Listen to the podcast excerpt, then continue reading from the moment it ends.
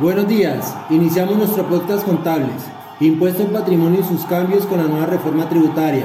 Estamos con mi compañero Gerson Joan Valenzuela, Carlos Arbeito Kika y quienes habla, Yamida Pache. Iniciamos, señor Gerson.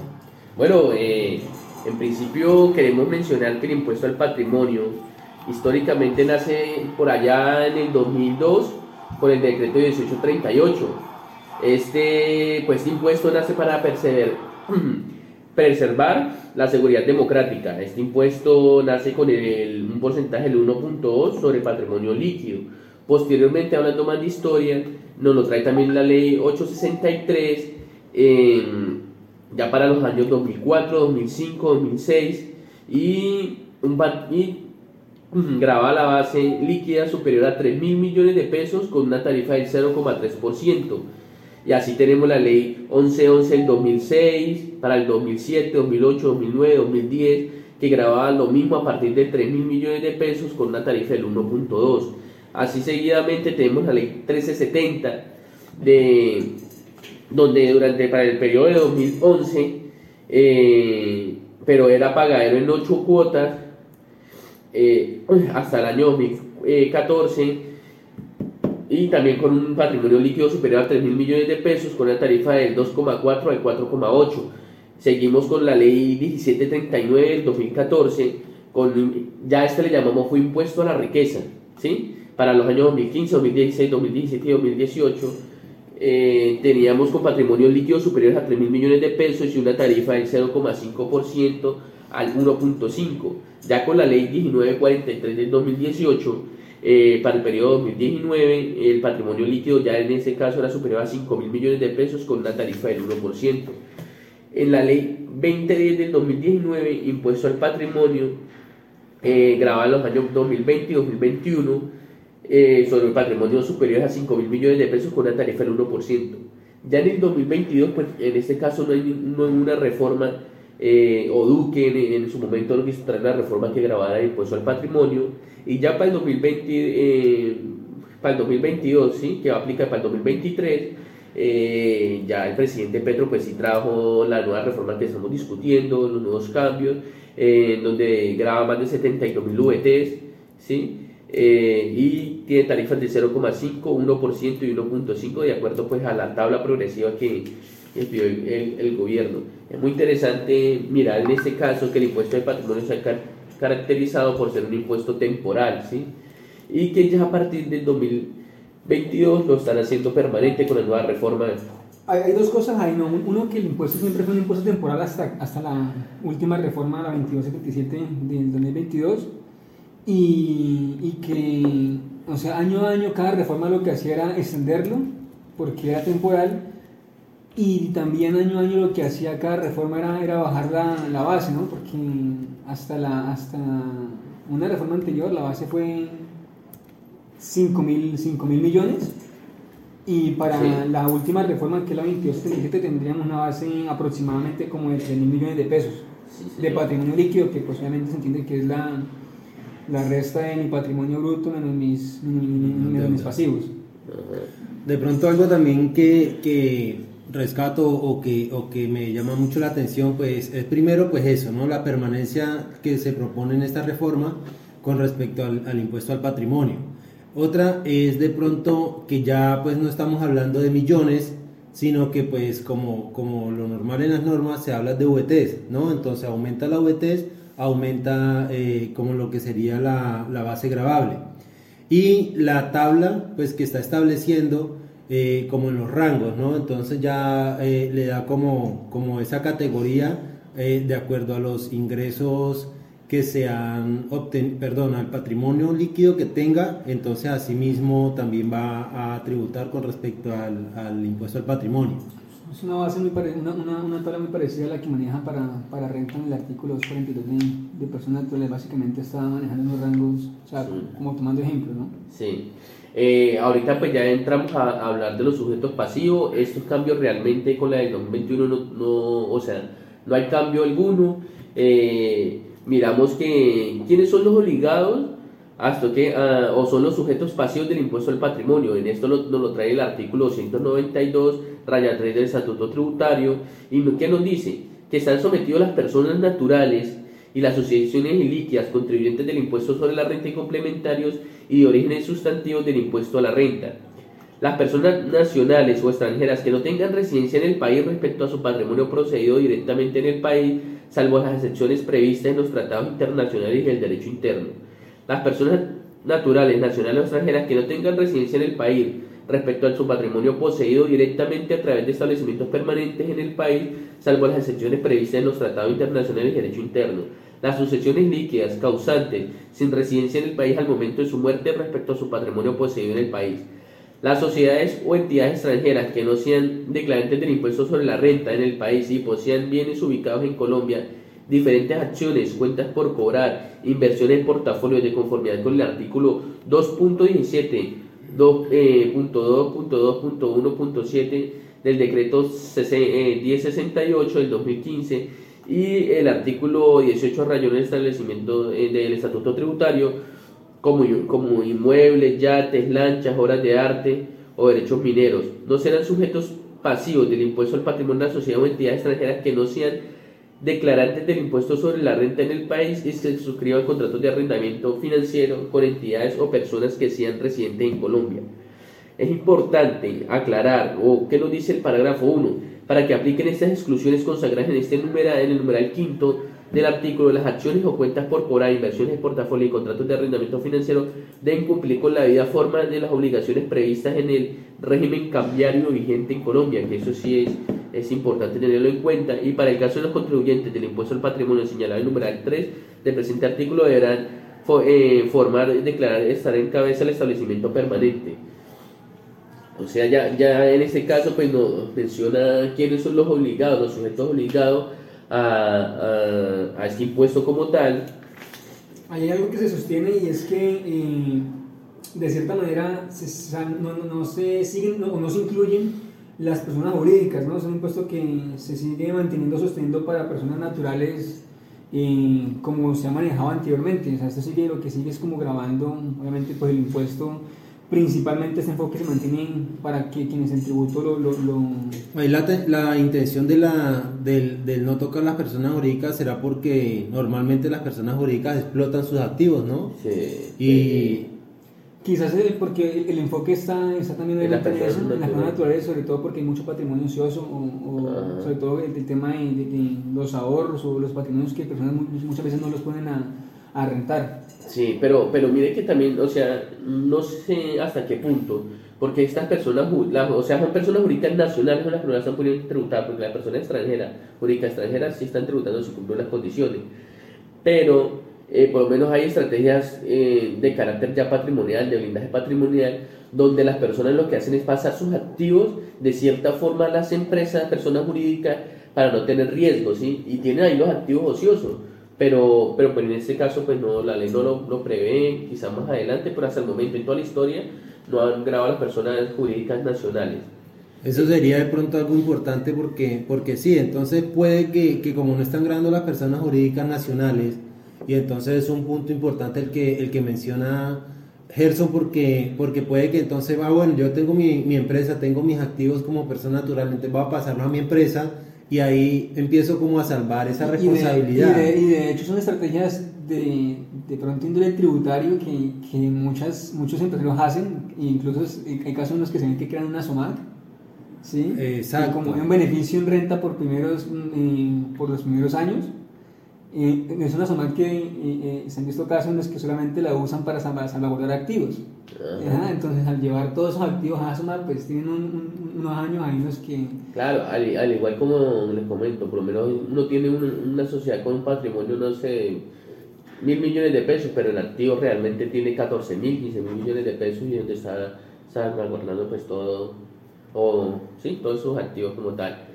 Eh, ya pues podemos entrar al hecho generador. Es importante saber cuál es el hecho generador del impuesto al patrimonio. Esto nos lo trae el artículo 294 raya 3, eh, el cual nos menciona que el impuesto, el impuesto al patrimonio se genera por la posesión mismo al primero de enero de cada uno de los de cada año que sea valor, el valor igual o superior a 72.000 VT, o sea, El hecho generador es que usted posea a primero de enero de cada uno de los años eh, 72 patrimonio mayor a 72 mil VT. Igual eso, o superior eso a 72 mil VT. Bueno, eso es Ajá. Entonces, ¿cómo, ¿cómo se calcula este hecho generador? Es con el simple hecho de usted poseer ese, eso, el patrimonio líquido, como estamos hablando, es coger el patrimonio el patrimonio bruto, y restarle el, los pasivos. Todas las, los pasivos, sí. Ahora, hay algo ahí y es que como, como, se, como el, el hecho general es la posición de ese patrimonio a primero de enero de cada año, entonces eh, es posible que un año esté obligado a, a, a, a presentar este impuesto, como quizás puede que haya años en los que no. Si tiene un año en el que, por ejemplo, a primero de enero del 2023 eh, posee un patrimonio igual o superior a 70 mil tendría que cumplir con esa obligación pero si para el año 2024, la misma fecha, no posee un patrimonio igual o superior, pues a no ser que pues, el tema en reforma cambie, se podría decir que no estaría obligado a, a, cumplir con la obligación. Pero hasta ahora pues establecido así, sí, así quedaría porque pues al, al volverse permanente pues prácticamente lo, lo, manejamos, lo manejaríamos como un impuesto, como por decir algo la declaración de renta. Sí, si yo no supero mis topes de, del año anterior, pues yo no presento la renta de ese año. ¿sí? Entonces, si yo supero los topes de 72 mil VTs, pues ya debo hacer la presentación como tal de, de este impuesto. Sí, y importante resaltar que esto es nuevo, ¿no? Esto de, estarlo midiendo eh, anualmente, que supere la base, es nuevo en la reforma y que al igual de que, de que uno cumple tenga eh, o supere esa base no quiere decir que uno vaya a contribuir con el impuesto Correcto. Al patrimonio, porque pues puede uno tener, superar los 72 mil VT, pero en la depuración no me daría, no me daría el impuesto a pagar. Ahorita vamos a hablar ya más, un poco más de la base grabable, ¿sí? Entonces me dice, pues como ya sabemos, la base grabable del impuesto es el valor patrimonial de patrimonio bruto eh, del sujeto pasivo poseído al 1 de enero de cada año pero las deudas a cargo eh, del mismo vigente en esa misma fecha. ¿sí? En el caso de las personas naturales, pues ya empezamos una depuración donde les descontamos las 12.000 primeras VT del valor patrimonial de su casa, apartamento, habitación. Es importante resaltar que es de la, de la casa o apartamento, habitación donde, valga la redundancia, habite, ¿sí? Porque si no, pues no se podría, no se podría descontar como tal.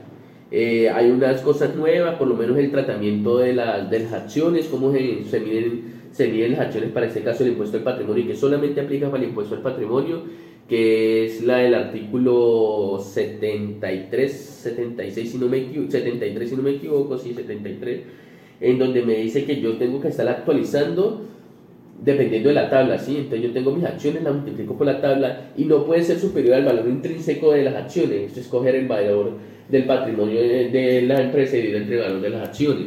Eh, es importante resaltar eso.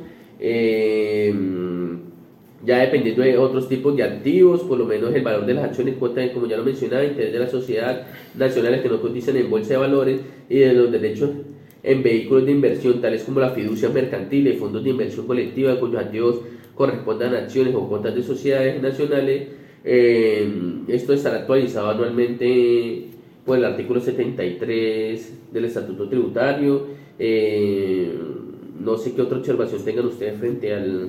Bueno, pues observación como tal no, pero entonces sí, pues, también me llama mucho la atención pues el tema de las 12.000 VT, ¿no?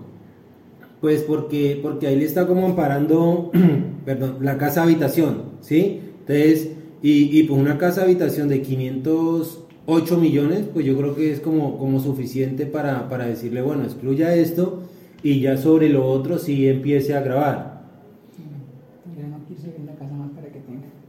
¿Mm? Como dijo, dijo aquel personaje, que son 3 mil millones de pesos, un apartamento y, y un carro en Bogotá, eso no, no es nada. Eh, sí, lo que pasa es que de pronto, y era lo que debatíamos o, hablábamos en algún momento, que, que pues de pronto eh, una persona que está, pues, que tiene dinero, que está familiarizada con eso, pues se le va a hacer muy poquitico, ¿sí? 508 millones puede ser la mitad de, un apartamento que tenga. Pero pues si somos conscientes y, si nos vamos al grueso de la población colombiana, pues no cualquiera tiene una casa de 508 millones, no cualquiera tiene un, patrimonio líquido de 3 mil millones. Entonces, eh, pues sí debemos como que ser un poquito conscientes a la hora de, de ser como, de tributar y de contribuir con el país. Eh, pues ya dando como un ejemplo que, es algo nuevo la reforma que nos trae, tenemos una persona natural, ¿sí? Compró acciones eh, de empresas que no cotizan en bolsa por valor, no sé, pongámosle de 100 millones de pesos, y el valor intrínseco de las acciones fue certificado por parte de la empresa en 2 mil millones de pesos, ¿sí? En esta última, la persona presenta la declaración de renta, hace los, los ajustes del artículo 70 del Estatuto Tributario. Y, y como, como vemos el ejemplo, el costo fiscal son 100 millones por 1.62, que es el ajuste, nos da 101 millones, eh, 101, 620 mil, ¿sí? 101, 620 mil. El valor intrínseco para el 2023 serían 200 millones de pesos las acciones. En este caso, tendría que tomar el, eh, hasta el valor intrínseco, entonces tomaría los 101,620 para declarar las acciones como tal.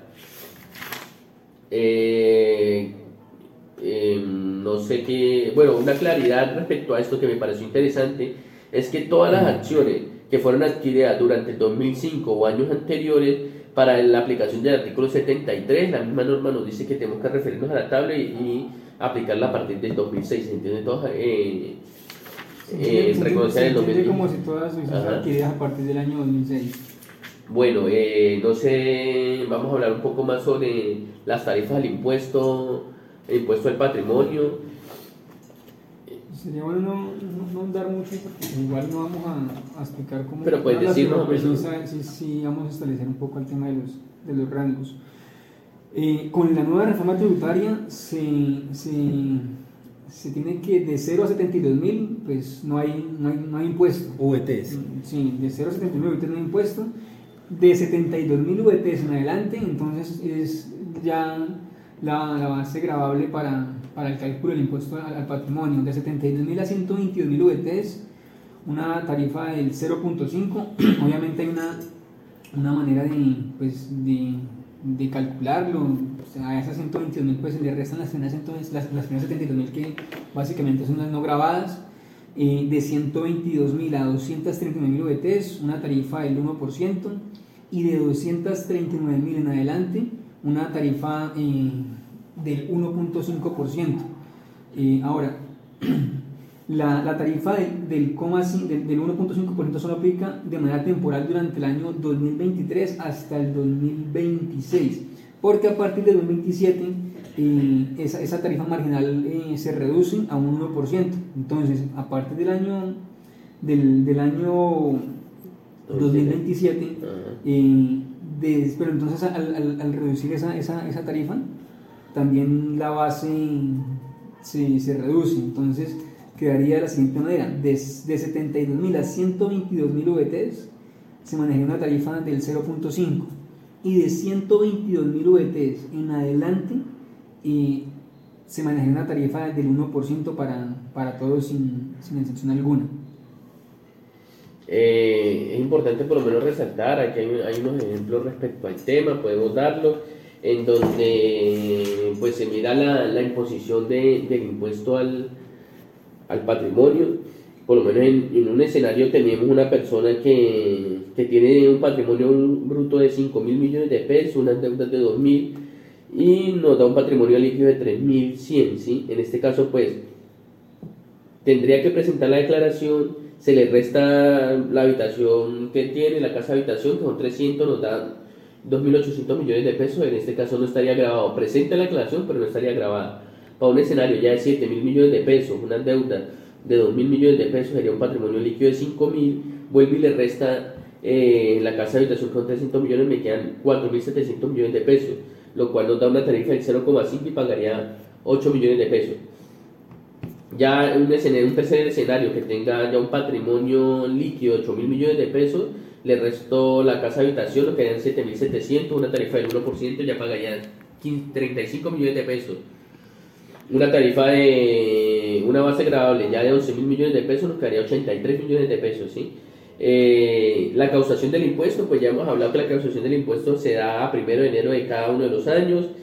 Eh, en esencial, pues eso fueron los cambios más importantes que nos trae el impuesto al patrimonio. Eh, ya no sé qué, qué otras cosas, o ya para una conclusión de este impuesto al patrimonio. Sí, sí, de pronto, pues de pronto compartir algunos puntos de vista, algunas conclusiones respecto, al, respecto a los cambios o respecto al impuesto como tal en general o a las novedades que, que se presentan. El tema ahí es que, pues como lo hice inicialmente, de cierta manera se, se evidencia como, obviamente que el enfoque pues son, son, las personas naturales y de cierta manera uno podría decir que hay como, como un... Obviamente digamos que lo que ya en ese momento comentaba, o sea, entre más tiene probabilidades que tribute más, eso obedece al, al, al, al principio de progresividad de, de, los impuestos, a medida pues que más, más se tiene, pues digamos que más, que más se va a contribuir. Pero pues si, si, se evidencia eso, ¿no? Como, como el enfoque al, al a las personas naturales, al ahorro, a las inversiones de estos, al patrimonio de estos, quizás con el objetivo de incentivar que estos a su vez pues eh, dinamicen la economía, pongan a producir esos patrimonios, esos activos, para que producto de la utilidad de, de, de, esos movimientos pues tenga con qué pagar dicho, dicho impuesto, ¿no? Pero pues en el caso de personas que quizás no tengan, eh, que tengan un patrimonio de ese nivel, pero que quizás no tengan pues cierta disposición o flujo efectivo para ponerlo a producir, no sé, suponiendo, y de cierta manera digamos que se vuelve algo como, como confiscatorio o, que a medida de que pase tiempo va a terminar pagando o va a, va, va a terminar viendo disminuido su patrimonio producto de pagar un impuesto por un patrimonio que quizás no tiene, no, no tiene produciendo. Es como, como lo que quiero... Pues es que era precisamente lo que hablábamos, ¿no? Entonces, si yo tengo, eh, bueno, yo no tengo eh, mucho movimiento, pero tengo un terreno que está ya quieto, tengo una bodega que está ya quieta, y, y de pronto en algún momento eh, se me puede disminuir por, por el impuesto que deba pagar sobre eso, pues yo tengo que ponerlo a trabajar. Entonces la, la, idea es como, la que yo he entendido es como la dinamización de la, de la economía. Entonces, si eso está baldío, si eso está allá improductivo, pues busco la manera de ponerlo a producir, de que trabaje, de que esté generando una renta, genera empleo, dinamiza la economía, o si no, pues simplemente lo vendo, ¿sí? Porque si yo tengo un, un, un, bien que no estoy explotando, pues entonces ¿para qué poseerlo? Pues entonces es mejor salir de él y que alguien sí lo explote. Sí, es importante también tener en cuenta que ya para este caso la, pues la administración ya prevé que, que la gente empiece o las personas, los contribuyentes empiecen a hacer planeación tributaria, ilusión, entonces trae, trae como una, unas sanciones y unas inexactitudes respecto al tema, en las cuales podemos encontrar el artículo 298 rayado y rayado del Estatuto Tributario, y donde dice que si está, va a declarar un, patrimonio fiscal inferior, ellos van a entrar a fiscalizar y a revisar el por qué. Y algo ahí que obviamente pues eh, al ser un impuesto permanente, digamos que se, se, se incluye dentro de, dentro de una planeación temporal, perdón, una planeación tributaria a largo plazo, en donde personas naturales al momento de, de hacer inversiones o adquirir o de cierta forma buscar la manera de ampliar su patrimonio van a ver o van a buscar digamos patrimonio u, u opciones en el cual no vean tan afectado su, su, su manera de, de, tributar o de pagar impuestos por, por digamos que optimizarían su, sus activos de manera de que al momento de, de, de pagar patrimonio o de pagar impuesto de patrimonio sus activos literalmente le estén dando para pagar de hecho impuesto y también que las personas busquen otro vehículo, otro mecanismo para poder tratar de evadir este impuesto. Bueno, eso ha sido todo por hoy. Esperamos que puedan seguirnos en nuestras redes sociales. Estamos en YouTube, en Instagram, en Spotify. Eh, esperamos encontrarnos nuevamente con un nuevo podcast contable. Hasta la próxima. Muchas gracias.